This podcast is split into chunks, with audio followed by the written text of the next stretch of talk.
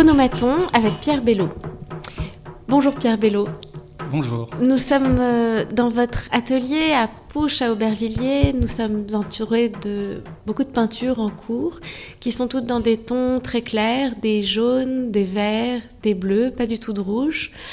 Vous êtes euh, passé par l'école des beaux-arts, dont vous êtes sorti en 2015.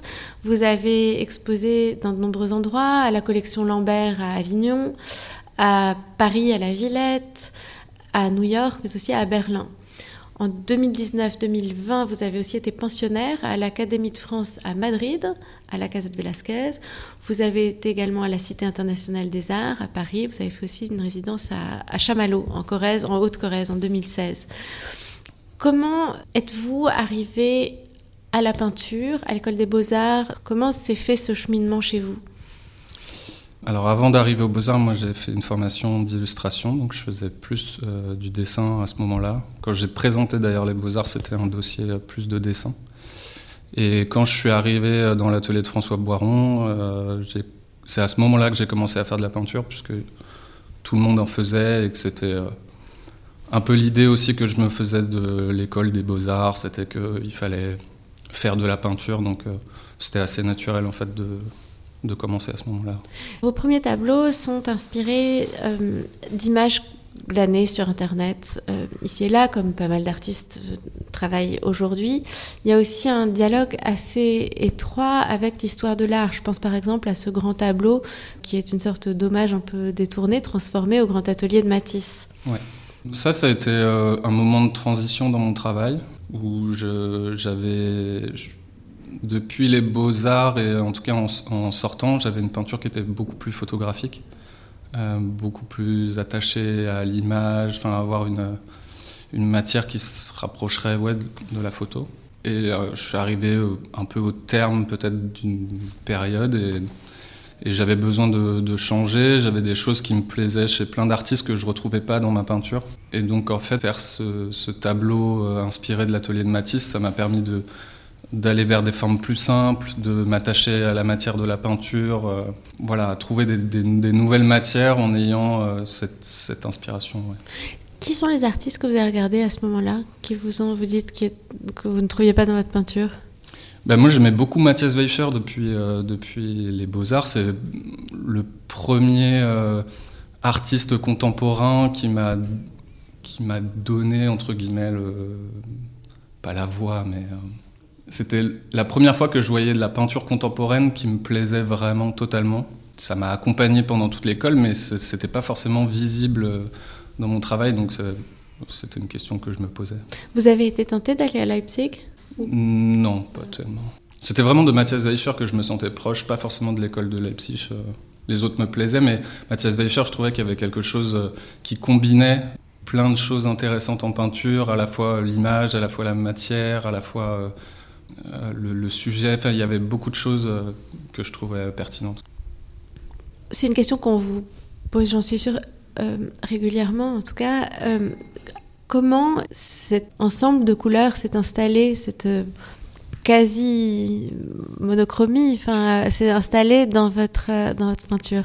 En fait, c'est un truc que moi je vois pas vraiment. Euh, on, me le, on, me le, répète assez souvent. Euh, c'est quelque chose qui frappe euh, à chaque fois les, gens. Mais c'est venu assez naturellement. Et, et, même moi, quand je peins, j'y pense pas tellement. Quoi. c'est, plus sur la palette que ça vient assez naturellement. Et que comme je cherche une harmonie dans le tableau et que bah, mes tubes sont toujours un peu les mêmes sur, sur la palette je reviens toujours vers ces couleurs-là, mais euh, c'est pas quelque chose de, d'organisé, de, préparé.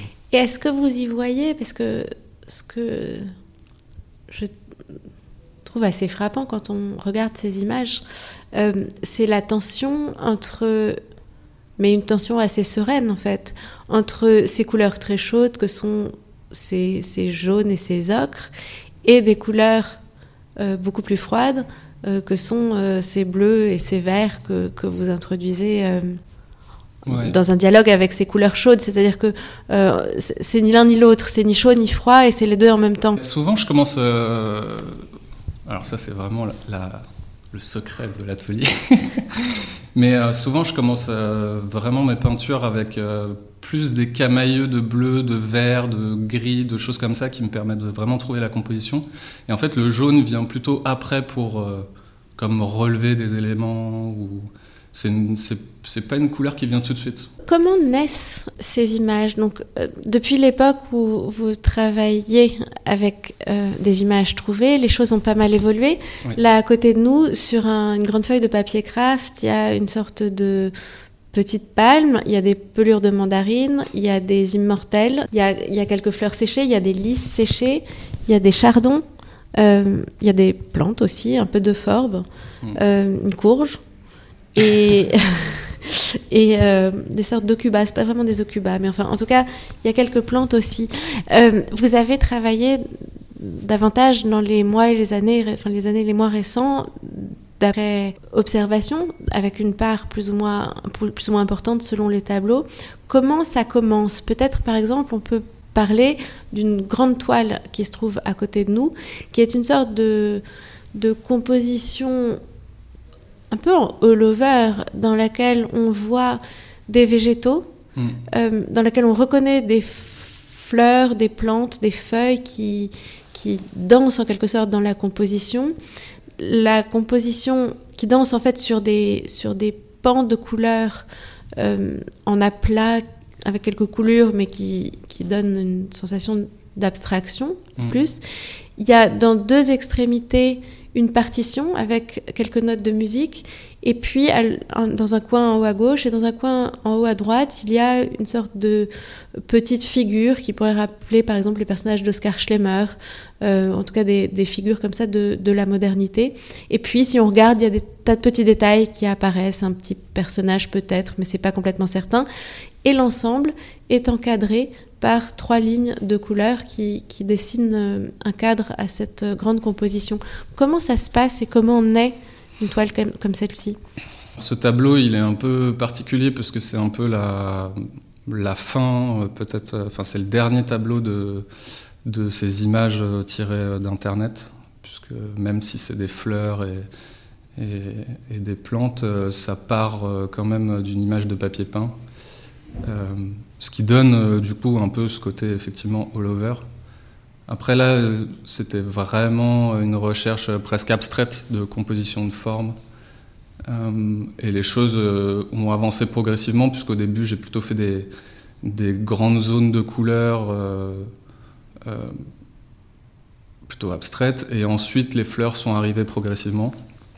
Est-ce que je me demandais, je, lisais, je lisais que vous aviez, je crois que le, mur d'André Breton, euh, qui est conservé au centre Pompidou, et vous, a assez fortement marqué. Est-ce que par exemple, on peut y lire une sorte d'écho euh, Oui, oui, oui. Euh, ouais, c'était, j'avais fait une peinture qui reprenait le, le mur d'André Breton. à la base, c'était plus l'envie de faire une grande composition avec plein d'objets, mais finalement, en fait, ça m'a ça a presque synthétisé à un moment donné euh, toute cette histoire de, que j'avais pu avoir aux Beaux-Arts de glaner des images sur Internet et faire des collages avec, puisque finalement le mur d'André Breton, c'était plein d'objets euh, qui viennent d'un peu partout, mis ensemble et qui créent une grande, un grand intérieur, une grande composition. Euh, et c'est quelque chose qui est un peu dans ma peinture, enfin qui avait en tout cas un peu dans ma peinture de coller plein d'éléments qui viennent de plein de sources différentes entre elles et c'est là aussi que justement cette harmonie euh, colorée, elle permet de lier les choses entre elles. Donc euh, c'est voilà, c'était assez naturel aussi d'avoir euh, une, palette de couleurs pour pouvoir réunir plein d'éléments différents. Et qu'est-ce qui fait qu'à un moment vous avez décidé de regarder davantage ce qui était autour de vous et de, et de vous lancer dans cette observation de, des choses de la nature et puis des figures aussi, puisqu'il y a un certain nombre d'autoportraits qui apparaissent dans d'autres toiles mm. et qui se mêlent à des sortes de, de nature morte. Mm. On a par exemple derrière nous un tableau dans lequel on voit une page, on ne sait pas très bien si c'est une photographie ou une peinture ou un dessin, posé sur ce qui semble être une planche de bois, avec dans un coin une petite photographie euh, qui semble jetée sur cette euh, plus grande image de nature morte dans laquelle on voit un autoportrait. Bah, pareil qu'on parlait de cette, euh, cet intérieur de Matisse, qui a été un peu le début d'une nouvelle période ou tout ça. Il y a un peu des moments où je suis assez, je suis un peu lassé ou en tout cas je commence un peu à m'ennuyer dans mon travail quand je vois trop les ficelles ou je vois trop une sorte de une sorte de, de système. c'est quelque chose qui me qui m'ennuie un peu de savoir déjà à l'avance ce que va être un tableau avant même de le commencer. J'aime bien toujours euh, euh, découvrir un peu au fur et à mesure ce qui va se passer. Et, euh, donc, je pense que j'étais arrivé au bout de, ce système de partir d'images d'Internet et de faire des collages, en fait, d'abord sur mon ordinateur pour ensuite les peindre. Ce qui était intéressant à un moment, mais voilà, qui me plaît un peu moins maintenant. Et, du coup, euh, c'était assez naturel de partir finalement de ce que je voyais, toujours dans cette idée de collage et d'assembler des éléments entre eux, mais, mais avec des, choses qui sont autour de moi. Sachant que là, il y a quelque chose d'un peu paradoxal dans le fait d'utiliser des, images pour faire des natures mortes. C'est-à-dire que dans le tableau dont nous parlons, euh, euh, les natures mortes sont composées d'un dessin et, ou d'une peinture et d'une photographie. Ouais dont on voit l'ombre se projeter sur le bois euh, en dessous, sous la table, sur la table. Ouais. Hum, bah là, là je, repense à l'atelier de Matisse avec les tableaux dans le tableau. Ça, c'est un truc qui m'a toujours plu. Euh, justement, chez Matthias Weicher aussi, il y a beaucoup ça, d'avoir des images dans l'image. Je sais pas, c'est quelque chose d'assez naturel. Je n'ai pas, pas trop réfléchi. Et, et un autre tableau dans lequel on voit là un autre autoportrait, mais sorti de sa photographie, mm. qui apparaît un peu comme, euh, comme une sorte de petit fantôme, euh, mm. là aussi sur une sorte de fond en planche de bois avec des palmes. Ouais, ou sinon récemment, quelqu'un m'a dit sur ce tableau-là qu'on on dirait, euh, quand on fait un, Skype ou je sais pas, un FaceTime, il y a, y a la, personne en bas à droite de, l'écran.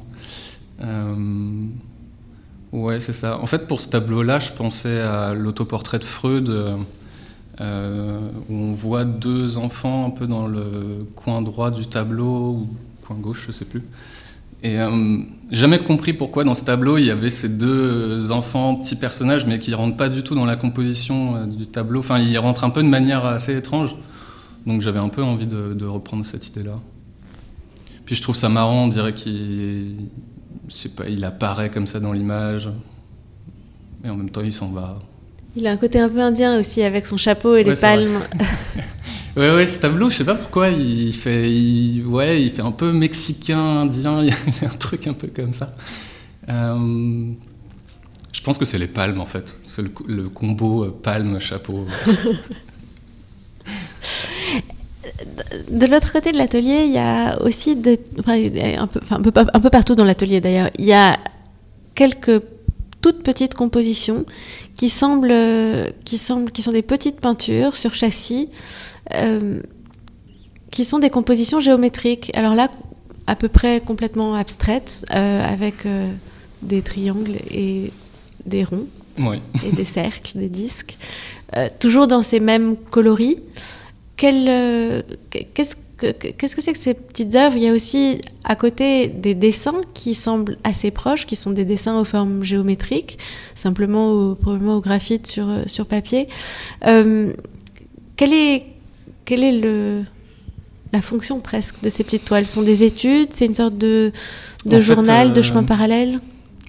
Oui, c'est un peu comme euh, une sorte de recherche parallèle parce que je les ai commencées au même moment que j'ai commencé euh, toute cette histoire d'autoportrait et de choses d'après nature.